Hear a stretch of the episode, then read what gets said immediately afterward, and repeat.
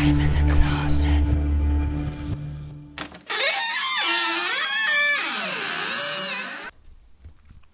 Hey und willkommen bei Crime in the Closet, deinem queeren True Crime Podcast. Dieser Podcast beschäftigt sich mit Kriminalfällen verschiedenster Art. Das können Überfälle, Anschläge, Missbrauch und Vergewaltigung, Körperverletzungen bis hin zu Mord und Suizid sein. Deshalb gilt generell und für jede Folge eine Triggerwarnung. Solltest du Probleme mit diesen Inhalten haben, so bitten wir dich abzuschalten. Wenn wir queer sagen, dann meinen wir damit alle, die nicht dem heteronormativen Bild entsprechen. Wir hätten auch genauso gut LGBTQI sagen können, haben uns aber auf queer geeinigt, um möglichst viele und alle, die sich angesprochen fühlen, mit einzuschließen und niemanden auszuschließen. Soweit dazu und nun viel Spaß mit Crime in the Closet, deinem queeren True Crime Podcast. Auch Heten dürfen zuhören. Ein freudiges Moin aus Hamburg und willkommen zurück zu eurem Lieblings-True Crime Podcast, Crime in the Closet. Heute kann ich nur René begrüßen, denn wir sind heute nur zu zweit. Moin René. Hallo, hallo Tobi. Wie geht's dir, René? gut geht's mir, mir geht's sehr, sehr gut. Ich habe heute ja meinen Booster bekommen. Oh. Heute Morgen, also vor zwei Stunden oder so, drei Jetzt Stunden. erst. Ja, aber ich spüre nichts. Also noch nicht. Ich noch hoffe, nicht? Da passiert auch nichts. Tut nicht mal dein Arm weh? Nö, nix. Nicht mal, wenn ich drauf rumdrücke. Wenn du richtig drauf drückst? Nö. Also für die, die es gerade nicht sehen, also alle, ich drücke gerade drauf rum. Ist das auch Nö. der richtige Arm? Hab nix, ja, ja. ja. Hatte mich heute Morgen hatte sie mich auch gefragt, äh, ja, wie ging es Ihnen denn mit den ersten beiden Impfungen? Hatten Sie irgendwas? Ich so, nö, ich hatte gar nichts. Mhm. Und dann kam auch, oh. Ich so, um, oh, ist das schlecht? Äh, nee, ich habe bei den ersten beiden schon auch nichts, auch nichts gespürt. Denke mir auch nicht, dass ich jetzt groß was spüren werde. Ah, crazy. Ja, bei den ersten beiden war ich ja richtig, ja, was heißt richtig, aber ich war platt. Hm.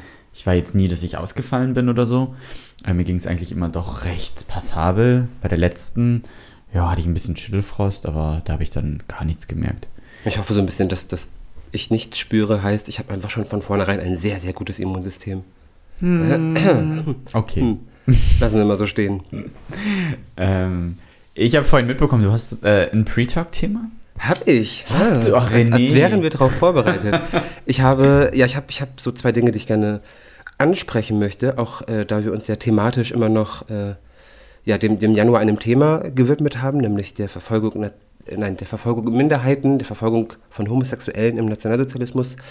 Ähm, und da habe ich gerade was gelesen auf queer.de, äh, nämlich folgendes. In Mainz, äh, auf dem, auf dem Ernst-Ludwig-Platz, da gibt es eine Gedenkstele, die ist vor einem guten halben Jahr errichtet worden und die ist den queeren Opfern des NS-Regimes gewidmet.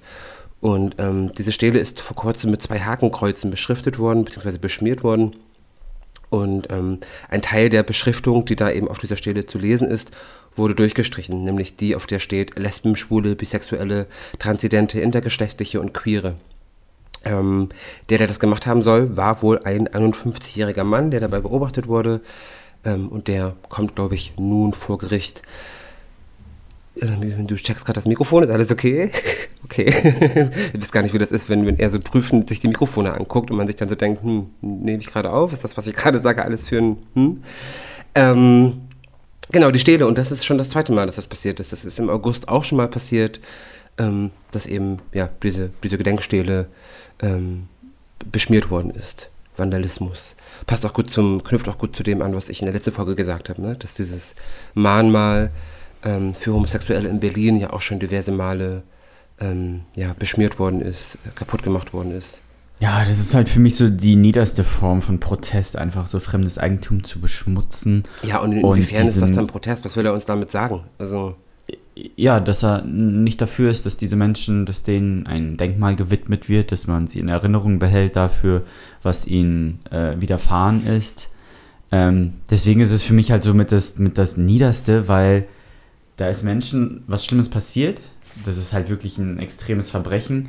Und dem will man gedenken mit diesen Denkmälern, äh, um einfach eine Wiederholung auszuschließen, um sich das immer wieder ins Gedächtnis hervorzurufen. Das wäre genauso wie wenn du Grabsteine schändest ja, und beschmierst. Das ist halt wirklich, wow, da steckt schon so viel Leid hinter und dann kommst du hin und beschmierst noch diese, diese Objekte für deinen eigenen persönlichen Frust. Ja, so, die ja. Menschen haben dir nie was getan.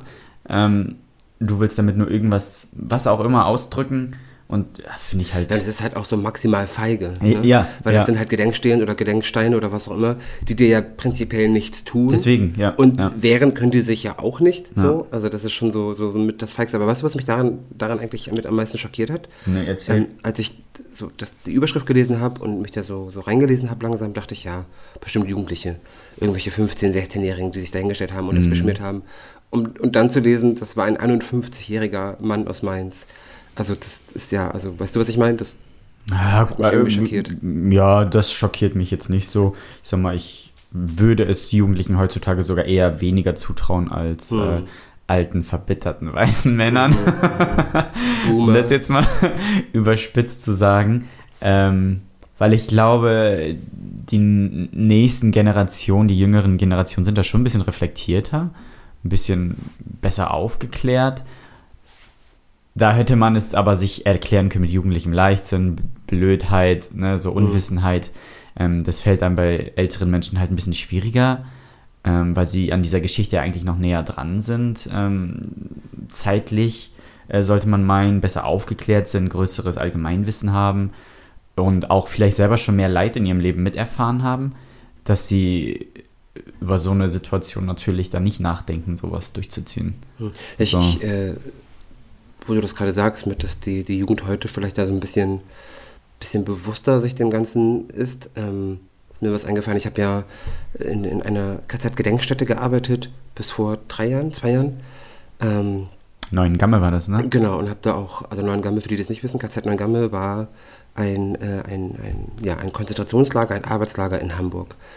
Ähm, und da habe ich auch Rundgänge mitgemacht und auch Schulklassen-Rundgänge mitgemacht und hatte im Vorfeld die Befürchtung, dass die bestimmt doofe Fragen stellen und albern sind und sich darüber lustig machen. So war aber gar nicht so. Also überhaupt nicht. Äh, die haben sogar auch richtig intelligente Fragen gestellt, tolle Fragen gestellt, die auch sehr, sehr zum, zum Nachdenken angeregt haben, mich zum Nachdenken angeregt haben, die Gruppe selbst zum Nachdenken angeregt haben. Das war echt, war echt cool. Da war ich sehr erstaunt. Ähm, generell auch, also da werden selten irgendwie doofe Fragen gestellt oder so. Ich, gut, ich kann mich an einen Herrn erinnern, der war schon älter, der war auch schon über 70. Na, Ja, pass auf. ähm, das war aber keine bös gemeinte Frage, die Ja. war halt einfach nur, unglücklich gestellt. ja, irgendwie komisch. Also wir sind, ähm, also die Gedenkstätte ist, da sind halt, hast du halt verschiedene Gedenkorte äh, und, und so, so, ja, so Kästen, die heute andeuten, wo früher Gebäude standen. Und äh, der Rest ist so mit, ich glaube, das ist Granit oder so, schwarzer Steine, schwarze Steine auf jeden Fall, ist das, ist das ausgelegt, der Boden. Und da laufen wir so drüber. Ich glaube, wir waren auf dem Weg äh, zum, zum Platz, wo früher das Krematorium stand. Und der Herr sagte zu mir, Entschuldigung, Entschuldigung, ich so, ja. Ähm, sind das die Überreste der Toten, auf denen wir gerade laufen? Wo ich so dachte, mm, nee, also das wäre halt auch super geschmacklos, junger Mann. Ähm, das war so die einzige doofe Frage, sag ich mal, die ich in dieser Zeit erlebt habe. Aber da war ich schon so ein bisschen, hä, wie, also wie kommt man denn da drauf? Natürlich laufen wir nicht auf den, auf den verkohlten Überresten der, ne, der ehemaligen Das, Häftlinge. das ist in etwa so wie ja, ein Stern Abzug Google-Bewertung, weil ja, es gab keine Gaskammer. Ja, ja, ja, genau. Ja. Ach, ach, Leute, ey. Ihr müsst mal gucken, also wenn ihr mal, wenn ihr mal auf Google ähm, guckt und, und KZ-Gedenkstätten eingebt und dann mal bei den Bewertungen guckt und die ein, zwei Sterne-Bewertungen anklickt, macht das mal und dann lest mal, was da so an Kommentare steht. Also die KZ-Gedenkstätte Neuengamme hat dann zum Beispiel so Kommentare wie ein Stern zu viel Geschichte. Oder ein Stern zu weit draußen. Ja, sorry, dass wir die, dass das KZ nicht mitten in der Innenstadt stand. Also, ne? Also manchmal, da Ja. du dir echt an den Kopf. Ähm, was hattest du eben noch gesagt zu den Bewertungen? Irgendein Kommentar, den wir bekommen hatten? Wir? Nee, also die KZ-Gedenkstätte.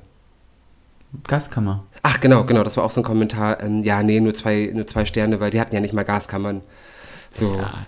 Also was Das ist schon sehr besucht hier keine unreflektiert Show. übel, das, ist, ey, ja. ne, das ist das, was, was wirklich Ja. passiert ist hier. Und das ist auch eine Diskussion in, in der, in der ähm, Holocaust-Forschung oder in der Gedenkstättenarbeit.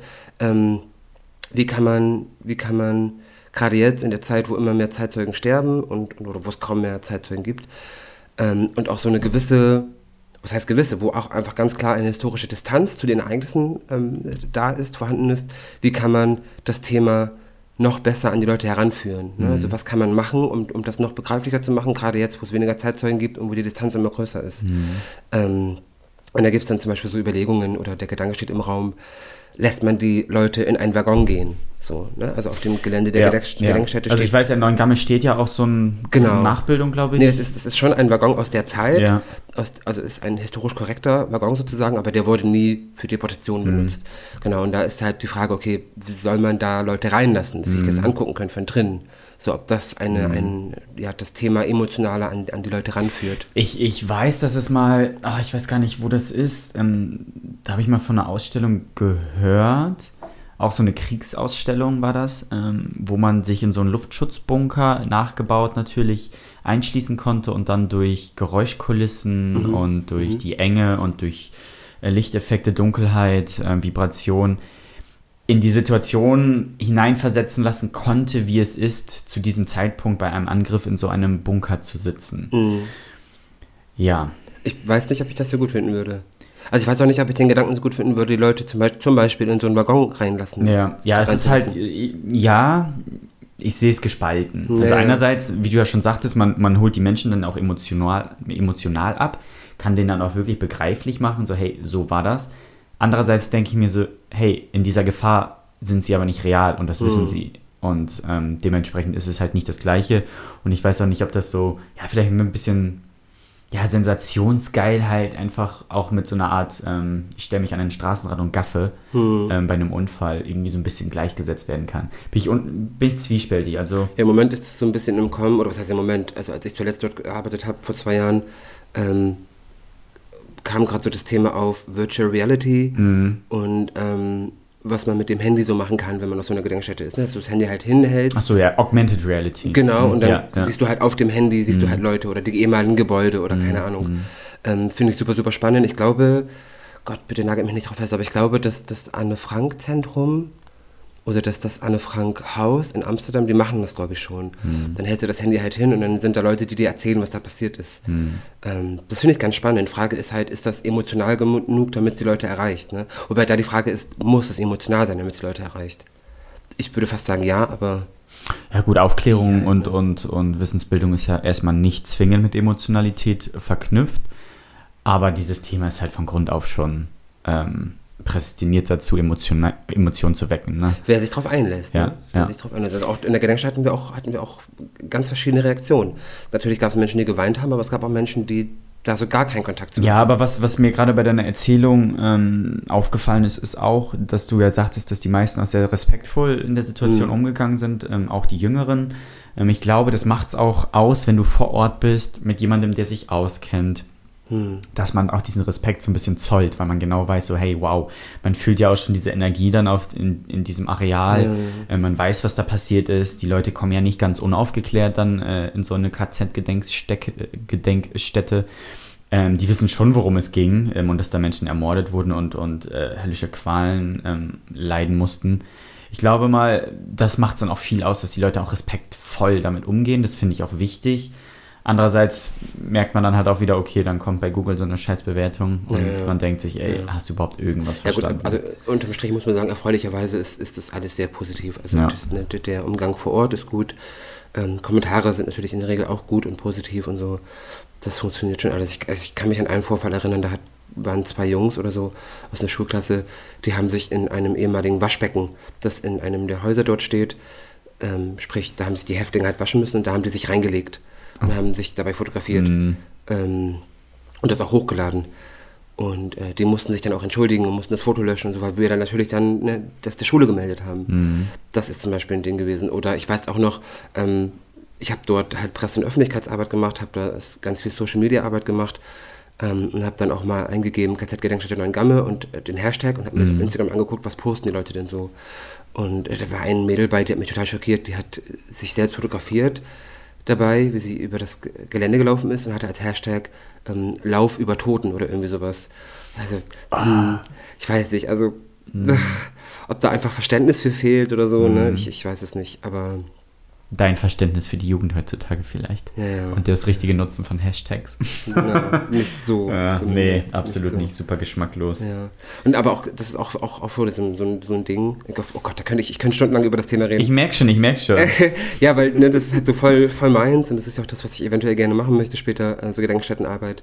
Ähm, ich weiß, dass Auschwitz zum Beispiel, die KZ-Gedenkstätte Auschwitz, die haben, ähm, oder hatten, ich weiß nicht, ob das immer noch aktuell ist, aber die hatten richtige Selfie-Spots, mhm. sodass du nicht mehr überall Selfies machen solltest oder durftest, sondern die hatten dann wirklich Spots, wo du dich hinstellen konntest und da konntest du dann Selfies machen. Mhm. Und man sich eben auch gefragt hat, wie geht man mit dieser Selfie-Kultur in einer Gedenkstätte? Ja, absolut. Und dass du dich da hinstellst und ein Selfie von dir in der Gedenkstätte machst. Ja. Was sagt das? Mhm. So.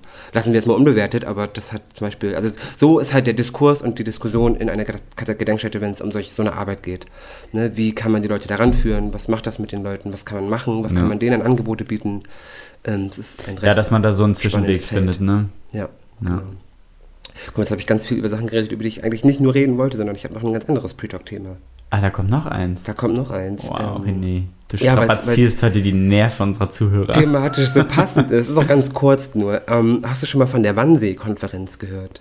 Nein, ich kenne den Wannsee nur aus dem Pack die Badehose ein. Ja, stimmt, stimmt. ähm, nee, am 20. Januar jährt sich äh, die Wannsee-Konferenz zum 80. Mal. Das war eine, eine Zusammenkunft, eine Konferenz am Wannsee, logischerweise in Berlin, in der Wannsee Villa. Und diese Konferenz fand 1942 statt. Und auf Einladung des äh, Chefs der Sicherheitspolizei und Sicherheitsdienstes der SS, Reinhard Heydrich. Ähm, der hat 15 Vertreter des Reichs- und Besatzungs- oder der Reichs- und Besatzungsbehörde eingeladen, also SS und Polizei, also durchaus hochrangige Nationalsozialisten, um über die Durchführung, also die Logistik sozusagen des Holocaust zu sprechen ähm, unter dem Tagesordnungspunkt die Endlösung der Judenfrage. Mhm. Ähm, die haben sich also dort getroffen in dieser Villa, um darüber zu sprechen, was kann man machen, mhm. damit wir die Juden in Europa rauskriegen. Ähm, genau, also es ging halt wirklich so um diese logistische Frage. Ne? Wie viele Juden leben eigentlich in den einzelnen Ländern in Europa? Ähm, sprich, wie viele gibt, gilt es zu beseitigen? Ähm, und ich meine das auf einer, also es gibt gibt dieses Protokoll, das, davon ist eins übrig geblieben. Es gab mehrere Protokolle, also ein richtiges, dann ganz viele Abschriften und davon ist eins übrig geblieben ähm, wovon man auch eine Kopie in der Wannsee Villa sehen kann. Ich habe die mal besucht vor vier, fünf Jahren. Das ist heute so eine Art Museum, Gedenkstätte, wie auch immer. Mhm. Da kannst du reingehen, dir die Wannsee Villa angucken und die Ausstellung handelt eben von der Deportation. Also du gehst quasi einen ganzen Deportationsweg einmal durch. Ähm, und da sind eben auch Kopien, ich meine, dass das Kopien sind dieses Protokolls zu finden. Und in diesem Protokoll ist eine Liste mit den, mit den verschiedenen Ländern, ne? also zum Beispiel, weiß ich nicht, Deutschland, Niederlande, Frankreich, bla. Und rechts daneben steht eben, wie viele Juden es dort schätzungsweise gibt. Also ich weiß, ich habe die Liste nicht im Kopf, aber zum Beispiel äh, Frankreich 50.000. So, und das hat man mit ganz Europa gemacht oder mit, mit den meisten Ländern in Europa, um eben auf dieser Konferenz zu besprechen, wie viele gibt es dort, wie viele müssen wir quasi loswerden. Ähm, ich meine auch, dass ein Land schon als judenfrei gekennzeichnet ist. Ich glaube, das ist Estland. Ähm, da steht einfach hinter keine Zahlen, ne, sondern mhm. judenfrei. Mhm. Ähm, Genau, und das wurde eben auf dieser Konferenz besprochen und die war am 20. Januar 1942. Ähm, oft wird fälschlicherweise behauptet, dass auf dieser Konferenz der Holocaust beschlossen wurde. Das stimmt aber nicht. Also es ging halt, der Holocaust war beschlossen, das war schon klar. Ähm, der war, glaube ich, schon im, im, auch im Gange, zumindest was diese Erschießungen betrifft im Osten, aber auch da keine Gewähr. Ähm, be, be, be, beschlossen wurde eben nur oder besprochen wurde nur, wie man das macht, logistisch. Das ist schon übel. Ja, total. Protokollführer war übrigens Adolf Eichmann ähm, der ja später ja beim Eichmann-Prozess nochmal um einiges an Bekanntheit erlangt hat. Adolf Eichmann war, ähm, ja, wie soll ich sagen, also der war während, der, während, des, äh, während des Nationalsozialismus, ähm, war er quasi, hatte er das, das Eichmann-Referat inne. Das war eine Dienststelle, äh, die quasi die Verfolgung, Vertreibung und Deportation der Juden organisiert hat. Und der war eben auch bei dieser Konferenz dabei und hat das Protokoll geführt. Und der ist dann später, ich glaube in den 60er Jahren, ist er von israelischen Behörden ausfindig gemacht worden, weil der hat überlebt. Ähm, der ist ausfindig gemacht worden und nach Israel entführt worden, um dort vor Gericht gestellt zu werden. Ähm, der wurde auch, glaube ich, verurteilt und ist dann in Haft gestorben oder so. Ja, ja, der wurde, der wurde gehängt. Der ist aufgehangen worden. Ähm, also können ich jetzt auch wieder Fass aufmachen, aber äh, ja, eine, die da mit im Gerichtssaal saß, war Hannah Arendt äh, auch eine sehr bekannte politische Figur, die hat da eben ganz viel für Magazine geschrieben und äh, Stichwort Banalität des Bösen, bitte mal googeln. Soll jetzt aber gar nicht Thema sein. Wollte ich nur mal kurz erwähnen, dass Wannsee-Konferenz sich zum 80. Mal jährt. Punkt. Fast zu. So, dann würde ich sagen, dass ich gleich mit meinem Fall starte. Mach mal.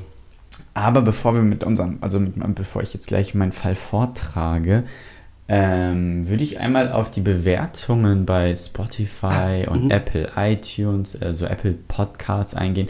Und zwar mit dem Hintergrund, dass ich nämlich auch schon äh, privat viel Feedback bekommen habe. Ja, wir alle. Genau, unter anderem auch äh, aus, aus dem Hotel Looken Inn in Lingen. Ich weiß, dass die Sabrina, liebe Grüße, ein ganz, ganz fleißiger Zuhörer ist und sich gar nicht, ähm, ja, es gar nicht abwarten kann, bis die nächste Folge kommt.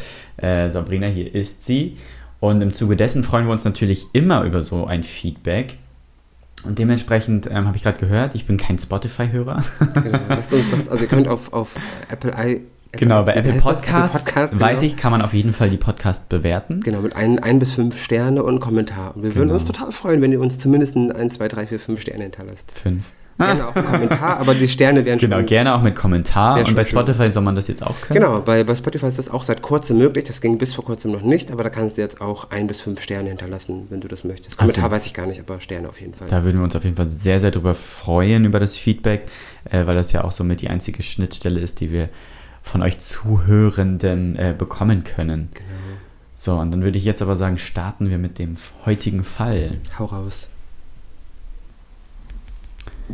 Ich möchte heute über Rudolf Brasta reden. Rudolf ist der letzte Überlebende, der den rosa Winkel trug. Rudolf Bratzda wurde 1913 in Brossen im Kreis Zeitz als Sohn tschechischer Eltern geboren. Das war ein Landkreis in Preußen und im Land Sachsen-Anhalt in der sowjetischen Besatzungszone. Rudolf wollte gerne Schaufensterdekorateur werden. Die Lehrstelle dazu wurde ihm aber leider verwehrt, weil ihm die deutsche Staatsbürgerschaft fehlte. Stattdessen schloss er eine Lehre zum Dachdecker ab. Wir befinden uns im Jahr 1933, dem Jahr der Machtergreifung der Nationalsozialisten. Rudolf begann gerade, seine Homosexualität zu entdecken, im Alter von ca. 20 Jahren. Er ging mit seiner Sexualität sehr offen um, besuchte Tanzveranstaltungen und lernte einen Freund kennen.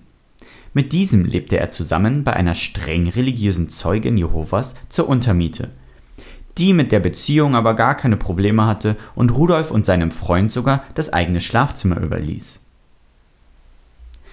Nachdem Rudolf zwischen 1933 und 1935 ins Visier der Nazi-Behörden geriet, wurde er nach dem Paragraph 175 angeklagt.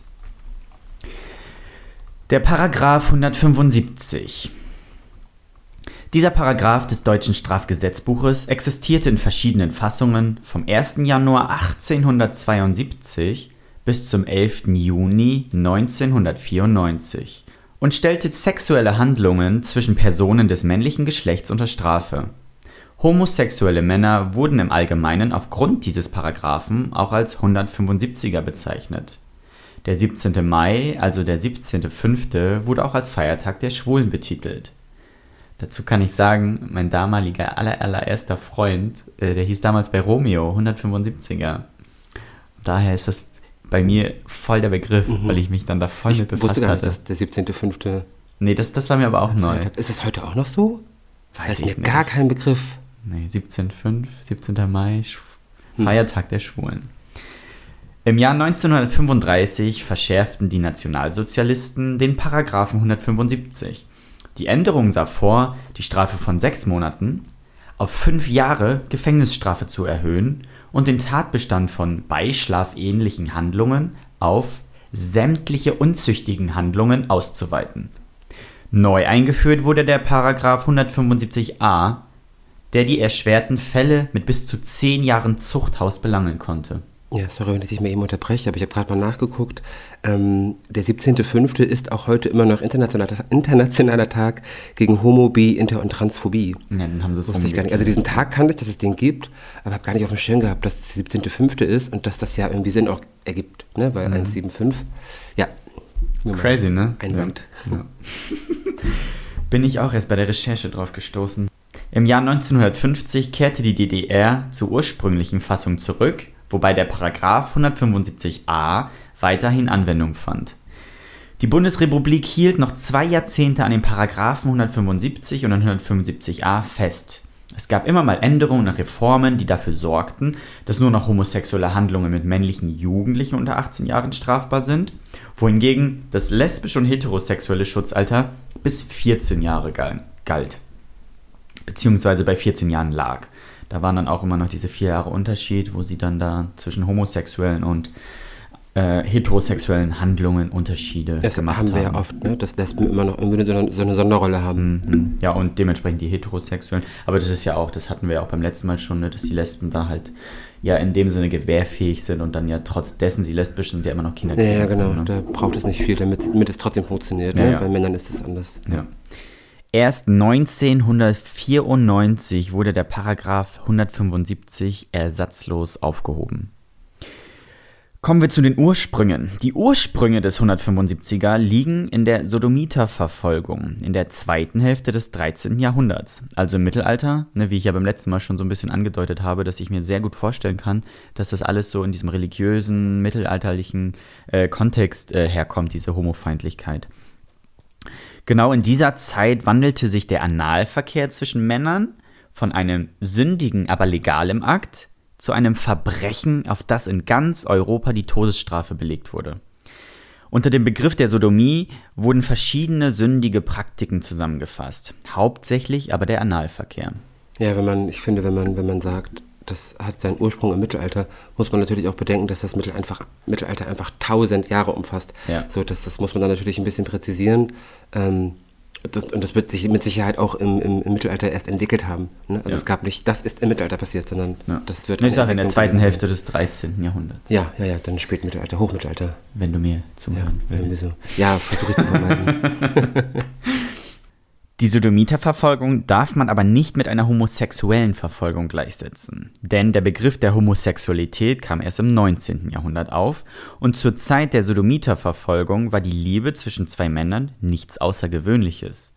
Teilweise wurden sich liebende Männer sogar von der Kirche als sogenannte Wahlbrüder gesegnet und nebeneinander bestattet. Oh, das ist wirklich nett. Ja, das ich nenne mich jetzt auch nur noch Wahlbruder. Wahlbruder. Hey Wahlbruder, wie geht's? Wahlbrudi. Ja, Wahlbrudi. Wahlbro. Digi. Waldigi. So, gut jetzt.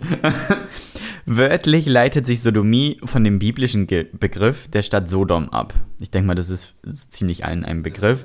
Denn genau, denn die Bewohner Sodoms sind der Sünde verfallen und wurden von Gott mit einem Schwefel- und Feuerregen begraben.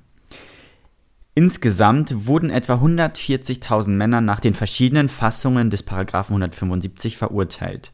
In meinem Geburtsjahr 1988 wurden noch 95 Männer verurteilt und auch im letzten Jahr des Paragraphen, im Jahr 1994, waren es auch immer noch 44 Männer. Vier, also 94, da war ich sechs Jahre, da wurden immer noch 44 Männer nach diesem Paragraph verurteilt. Ja, da kann man, kann man durchaus verstehen, warum manche Eltern dann ne, doch ein Problem haben, wenn Mhm. ihr Sohn oder die Tochter sagt, ich bin homosexuell. So, ich meine, die sind ja damit aufgewachsen, dass es eine Straftat ist. Mhm. So. Also wenn ich jetzt, sagen wir mal, in, in, in 50 Jahren, gut, da werde ich kein Kind mehr kriegen, aber so als Beispiel, jemand, der in 50 Jahren ein Kind kriegt ähm, und damit aufgewachsen ist, dass zum Beispiel, weiß ich nicht, Hacker äh, Kriminelle sind und aber in 50 Jahren ist das nicht mehr so und ne, dann sagt der Sohn, ich bin ein Hacker, dass ne, die Eltern dann denken, oh mein Gott, nein, obwohl das nichts Schlimmes mehr ist. Was ein Vergleich. Komischer Vergleich ist mir auch gerade klar geworden, aber ihr wisst zumindest, was ich meine. ja, ja. ja, es war halt damals dann doch noch ein bisschen, man war zeitlicher dann doch noch ein bisschen näher dran. Ich meine, Ja. es ist 94, also so extrem lange ist es halt auch noch nicht her. Ne? Überhaupt nicht. Ne. Nun gut, Ru Rudolf Bratzter wurde halt nicht nur angeklagt, ähm, er machte aus der Beziehung zu seinem Freund kein Geheimnis und erzählte freizügig und meinte bei der Vernehmung, er schäme sich nicht dafür. Eine Tageszeitung titelte, sie lebten zusammen wie Mann und Frau. Und mehr konnte man ihnen am Ende auch nicht nachweisen. Die laut 175 strafbare widernatürliche Unzucht konnte nicht nachgewiesen werden. Dennoch wurde er nicht nur angeklagt, sondern auch zu sechs Monaten Haft verurteilt, wurde danach als vorbestrafter Ausländer in die Tschechoslowakei abgeschoben, einem Land, das er bis dahin noch nie betreten und dessen Sprache er nie gesprochen hat. Welches Jahr sprechen wir hier? Ähm, 35, genau. Und dann wurde er halt in die Tschechoslowakei abgeschoben. Und ähm, ja, da war er halt bisher noch nicht. Ne? Kurz darauf zog Rudolf ins sudetendeutsche Karlsbad. Dort lernte er einen neuen Freund und Partner kennen, mit dem er als Tänzer und Schauspieler und einem Ensemble namens Fischli-Bühne durch Sudetenland zog. Im Oktober 1938 annektierten die Nationalsozialisten das Sudetenland, doch Rudolf blieb dort. Kurze Zeit später wurden die Juden seiner Theatergruppe verhaftet und nicht lange dauerte es, bis auch er verhaftet und ins Gefängnis gebracht wurde. Von dort ging er dann auf Transport ins KZ Buchenwald. Dort verpasste man ihm den mit einem T für Tscheche versehenen rosa Winkel. Der rosa Winkel war ein rosanes dreieckiges Stück Stoff, welches KZ-Häftlinge, die aufgrund ihrer Homosexualität inhaftiert wurden, auf die linke Brust ihrer Häftlingskleidung genäht bekamen. Genau, es war ja, ich glaube, das habe ich auch in der letzten Folge gesagt, ähm, es war in den, in den Konzentrationslagern so, dass eben jede Häftlingsgruppe einen Winkel bekam, ne, also ein, ein Dreieck, dass sie sich selbst auf die, auf die Kleidung nähen mussten. Ähm, rosa eben für Homosexuelle und die konnten halt eben noch erweitert werden. So, also dann wurde dem, dem, dem rosa Winkel zum Beispiel ein gelber Winkel hinten dran gelegt, ähm, wenn eben dieser Homosexuelle auch Jude gewesen ist. Oder es wurde ein Buchstabe draufgenäht, wie jetzt in dem Fall von äh, Rudolf, der ihn eben noch als etwas anderes aus, auswies, als dass er homosexuell ist oder gewesen ist. Die Anzahl homosexueller Häftlinge in KZs, die gequält und ermordet wurden, wurde erst ab den 70er Jahren ernsthaft in den Blick genommen. Rüdiger Lautmann schätzt die Anzahl auf ca. 10.000 Menschen bei einer Todesrate von 50 bis 60 Prozent. Die insgesamte Anzahl homosexueller Opfer, inklusive Juden, Sinti und Roma, Kommunisten, Zeugen Jehovas und so weiter könne nicht final ermittelt werden. Im KZ Buchenwald, in dem er im August 1942 eintraf, wurde er zuerst in einem Eimer Desinfektionsmittel getaucht. Laut eigener Aussage machte ihm das aber nicht viel aus. Viel schlimmer fand er, dass ihm ein goldenes Kreuzkettchen, welches er von seinem Freund geschenkt bekommen hatte, heruntergerissen wurde. Im KZ Buchenwald musste er, wie die meisten schwulen Häftlinge, zuerst im Steinbruch arbeiten, bei der die meisten den Tod fanden, weil es eine sehr harte Arbeit war und die Überlebenschancen waren sehr, sehr gering. Am Ende arbeitete er als Dachdecker, bei welchem die Arbeitsbedingungen etwas leichter waren. Das KZ Buchenwald war das größte Konzentrationslager auf deutschem Boden und wurde von Juli 37 bis April 45 bei Weimar als Haftstätte für Zwangsarbeit betrieben. 266.000 Menschen wurden in dieser Zeit inhaftiert, wovon 56.000 Menschen die Haft nicht überlebten. Unter den Todesopfern waren 15.000 Sowjetbürger, 7.000 Polen, 6.000 Ungarn und 3.000 Franzosen. Im KZ Buchenwald befreundete sich Rudolf mit einem kommunistischen Kapo, welcher sich in ihn verliebte und ihm auch die leichteren Dachdeckerarbeiten beschaffte. Das habe ihm wohl insgesamt das Leben gerettet. Dieser Capo rettete ihm auch ein weiteres Mal das Leben, als Rudolf aufgrund einer falschen Antwort der Tod bevorstand. Der Capo hatte aber mit dem Argument der wichtigen Arbeitskraft dafür gesorgt, dass Rudolf verschont blieb. Ein Capo ist ein Häftling mit besonderen Aufgaben und einer gewissen Führungsfunktion. Er war auch ein sogenannter Funktionshäftling, der zum Beispiel andere Häftlinge beaufsichtigen musste oder für bestimmte Aufgabenbereiche zuständig war, die er organisieren und nachhalten musste. Mit diesem Capo versteckte sich Rudolf bei der Evakuierung des KZ Buchenwald im April 1945 durch die US-Armee in einem Schweinestall, bis sie befreit wurden.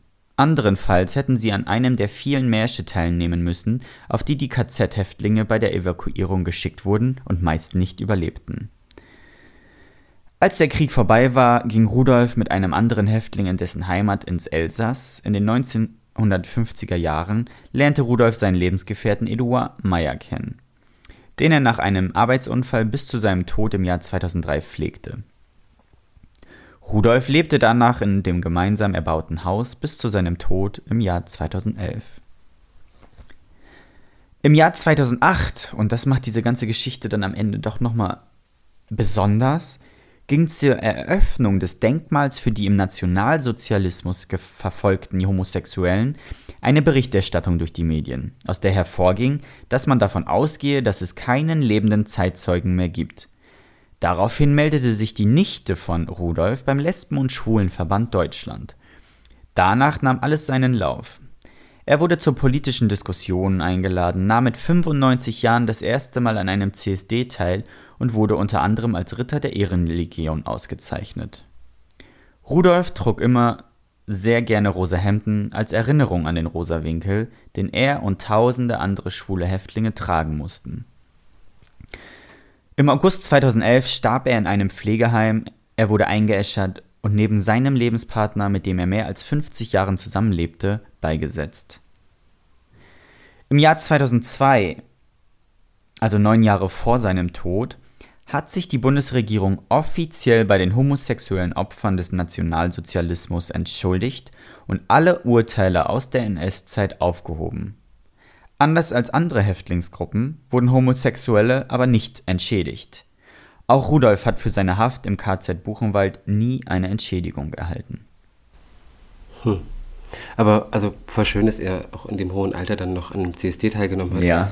Das fand ich gerade sehr berührend. Ja, das, das fand ich auch schön, dass als die Nichte sich dann gemeldet hat und meinte so, hey, hier ist noch ein überlebender Zeitzeuge, Ja. Ähm, dementsprechend der letzte Überlebende, der diesen rosa Winkel halt getragen hat und der aufgrund seiner Homosexualität ins KZ kam. Mhm. Er lebt noch und ähm, ja, dann hat er dementsprechend auch diese Aufmerksamkeit bekommen und ist dann mit zu den CSDs. Ich weiß auch, dass er beim Europride in Zürich noch geredet hat und ähm, nee, Ich habe hab direkt mal Fragen. Drei. Ähm, du hattest ja erzählt, dass er sich, äh, dass er bei einer, bei einer Zeugin Jehovas untergekommen ist mit seinem Partner, glaube ich, war das. genau. Ähm, weiß man, was aus der geworden ist? Weil Zeugen Jehovas ja auch verfolgt wurden. Nee, leider nicht. Also da Nicht. habe ich nichts, äh, nichts gefunden. Ich wusste halt nur, ähm, beziehungsweise in diesen Recherchen stand halt einfach nur, dass ähm, sie trotz ihrer strengen Re Religiosität ähm, das trotzdem ne, okay fand und, und das auch ähm, ne, geduldet hat und ihnen sogar ihr eigenes Schlafzimmer angeboten hat. Weil ich weiß, dass Rudolfs Freund ähm, bei dieser Dame als Untermieter war und Rudolf dann da zugezogen ist. Und ähm, aber, Aber was was aus ihr, wurde, ich, ich habe auch keinen Namen. Okay. Ähm, und genau, du hattest ja von dem, von dem Marsch erzählt, den er antreten musste aus Buchenwald, als die Alliierten näher rückten. Ja. Das waren die sogenannten Todesmärsche, so nannte man die. Ja. Ähm, war eine, eine, ich sag mal, gängige Praxis, äh, als die Alliierten näher rückten. Fünf- Beweise 45. transportieren. Genau, die haben dann die noch restlichen Häftlinge, eben zum Großteil aus dem Osten, weil eben die Alliierten aus dem Osten kamen, ähm, oder aus Richtung Osten kamen, ähm, haben sie eben da angefangen, die, die Konzentrationslager zu räumen. Ähm, und haben dann die dort noch verbliebenen Häftlinge zusammengetan, manchmal auch aus verschiedenen Lagern und alle zusammengetan und auf sogenannte Todesmärsche geschickt. Die mussten dann zu Fuß viele, viele, viele Kilometer laufen, bis eben zum, zu einem anderen Lager. Ähm, weißt du da zufällig, wohin es für ihn ging, von Buchenwald aus? Nee, er wurde davon ja ver verschont. Ach, er musste das gar nicht. Nee, genau, weil er sich ja mit dem Kapo in diesem Schweinestall versteckt hat. Ah, stimmt. Und das hat ihm ja dann final auch das nochmal das Leben gerettet. Ähm, und da haben sie dann halt gewartet, bis ähm, sie befreit wurden von der, von der US, von den Übrigens auch, US-Truppen. auch so ein Ding, diese, diese Todesmärsche gingen halt durchs ganze Land. Mhm. Ne, nur so als, als äh, kleiner Vermerk in Bezug auf, wir haben ja von nichts gewusst. Mhm. Ihr habt es alle gewusst, das war ja vor der Tür. Ja. Ähm, ich hatte noch eine Frage, die mir aber gerade entfallen ist. Hast du noch irgendwas, was du erzählen Ich habe auf jeden Fall noch ein schönes Zitat von ihm. Bitte. weil er sagte, ähm, dass wir uns glücklich schätzen können, in einer freien Demokratie zu leben. Mhm. Und er hatte auch nochmal so eine Anmerkung generell zu seinem ganzen Aufenthalt, ähm, weil er war sehr, sehr froh, dass er da rauskam. Ähm, und er weiß auch, dass er eigentlich im Grunde nur sehr, sehr viel Glück hatte. Denn er sagte, andere mussten sterben und ich bin durchgekommen. Ähm, und er erzählte zum Beispiel auch von einem jungen Mann, der sich nach der Ankunft im KZ direkt die Augen ausgestochen hat, um ins Krankenlager zu kommen. Aber Rudolf sagte auch da, ähm, ähm, er wollte nur dieser todbringenden Arbeit im Steinbruch entgehen, aber alles, was ihn im Krankenbau äh, dann erwartet hat, war die Ga- Giftspritze Hm. und er hat ihn halt auch nie wieder gesehen. Und das verdeutlicht dann auch einfach nochmal, wie krass auch diese Arbeit im Steinbruch war, Ja. die halt vor, ähm, die die Homosexuellen dann auch eigentlich hauptsächlich machen mussten. Also nicht nur die, aber die mussten dann hauptsächlich in den Steinbruch. Und da sagte er dann halt auch, damit wollte er auch verdeutlichen, wie viel Glück er eigentlich hatte, dass er dieser Arbeit dann entgehen konnte durch ähm, ja, diese glücklichen Zufälle und auch am Ende dann mit dem Capo sich dann zu verstecken, um diesem Todesmarsch dementsprechend dann zu entgehen. Und da war halt sehr dankbar für. Der Capos hatten, hatten nach 45 ähm, eine sehr schwierige Rolle inne, ne? Weil sie eben auf der einen Seite natürlich auch Gefangene waren. Sie waren genauso Gefangene wie alle anderen auch. Ja, ja. Aber sie haben eben auch mit den Nazis zusammengearbeitet, Ja. für die gearbeitet. Das war so eine gewisse Spitzeltätigkeit Ja, auch. So also- kommt mir das immer rüber. das hat, hat, hat nach 45 äh, war, das, war das durchaus diskutabel und problematisch für viele, viele, viele Kapos. Ähm, Aber findest du das, findest du das verwerflich? ah, ich glaube, da, da knüpfen wir dann an an so Diskussionen wie, wie letzte Woche. Ja. Ähm, wenn so eine 18-Jährige ins KZ geht oder in, in, in, als Sekretärin im Lager arbeitet. Aber ich finde es wieder, ich, da finde ich schon wieder einen ganz, ganz großen Unterschied. Weil als Capo stehst du, okay, tot oder ich tue irgendwas, um diesem Ja, Tod gut, zu das stimmt, entgehen. das stimmt, das stimmt. Und das hatte so eine Sekretärin nicht, die stand nie vor dieser Ja, ja. Entscheidung zwischen Leben und Tod. das stimmt. Im Grunde finde ich, äh, als Capo ist das halt einfach nur ein Überlebenskampf. Genau, ich glaube, bei, bei, bei Capos wäre dann die Frage, Das schlechte Gewissen. ob du nicht lieber in den Tod gehen solltest, als deine eigenen Leute zu verraten. Ja. Ne?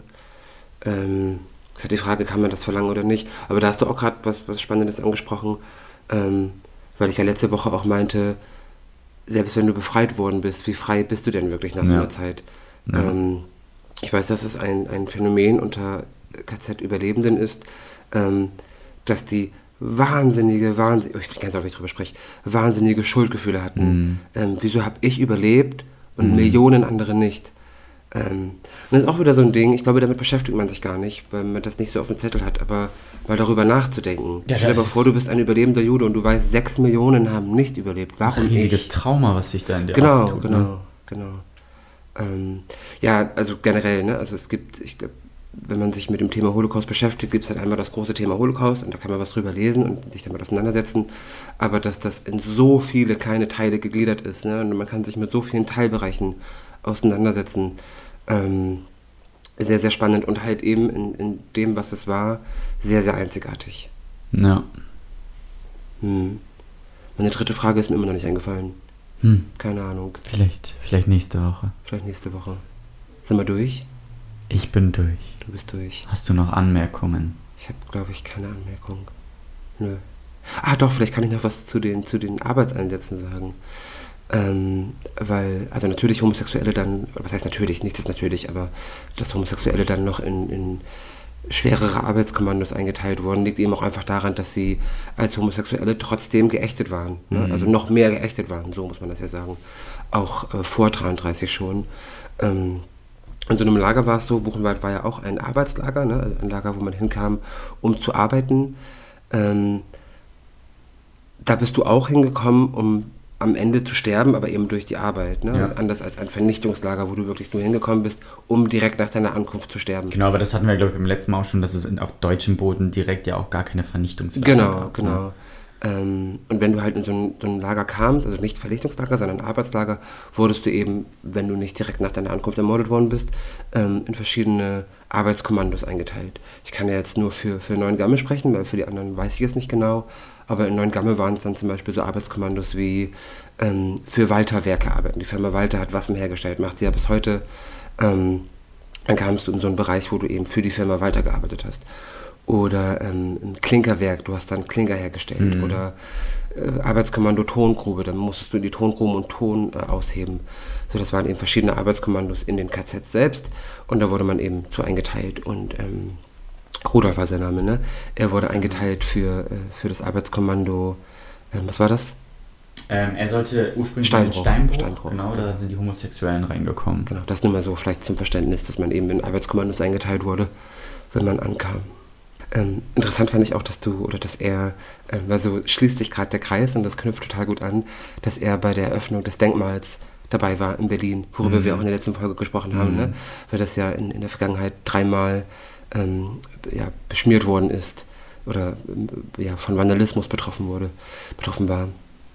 Ähm, ja, guter, guter Anknüpfungspunkt. Ja, ich finde auch, äh, ne, trotz dieses ganzen Leids, dass diese Geschichte dann für ihn dann doch irgendwie, ja, ich will jetzt nicht Happy End sagen, aber ich Ja. finde zumindest die Vorstellung ähm, beruhigend, dass er dann wirklich am Ende dann ne, mit diesem Denkmal, unter anderem er, dann auch bedacht wurde, dass es rauskam, dass er noch ein Zeitzeuge ist, seine Geschichte erzählen konnte, dass er auf ein CSD konnte, wo er dann auch gespürt hat, so hey, du bist okay, so wie du bist. Und das, was er halt sein ganzes Leben durch diese ähm, heftige KZ-Zeit halt auch äh, nicht hatte, ne? weil nur aufgrund dieser Sexualität war er halt dort. Ja, ja.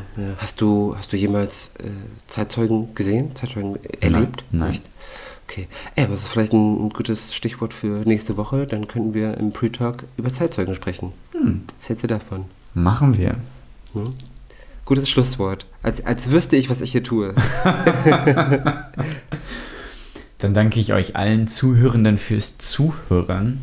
Was man so macht als Zuhörender. Genau. Wünsche euch noch einen angenehmen Tag, wo auch immer ihr seid. Und dann hören wir uns beim nächsten Mal. Tschüss. Ciao. Damit beenden wir die heutige Folge und verabschieden uns bei unseren Zuhörenden. Hört euch auch gerne unsere anderen spannenden und schockierenden Fälle an. Des Weiteren findet ihr uns auf allen gängigen Social-Media-Plattformen wie zum Beispiel Instagram und Facebook. Wir freuen uns auf euer Feedback, unter anderem auch bei Apple Podcasts und Spotify Podcasts mit einer 5-Sterne-Bewertung und einem Kommentar. Sollte sich jemand durch die Folge getriggert fühlen oder generell Schwierigkeiten mit den Themen Diskriminierung, Mobbing, Übergriffen oder Suizid haben, verlinken wir euch passende Anlaufstellen in den Show Notes.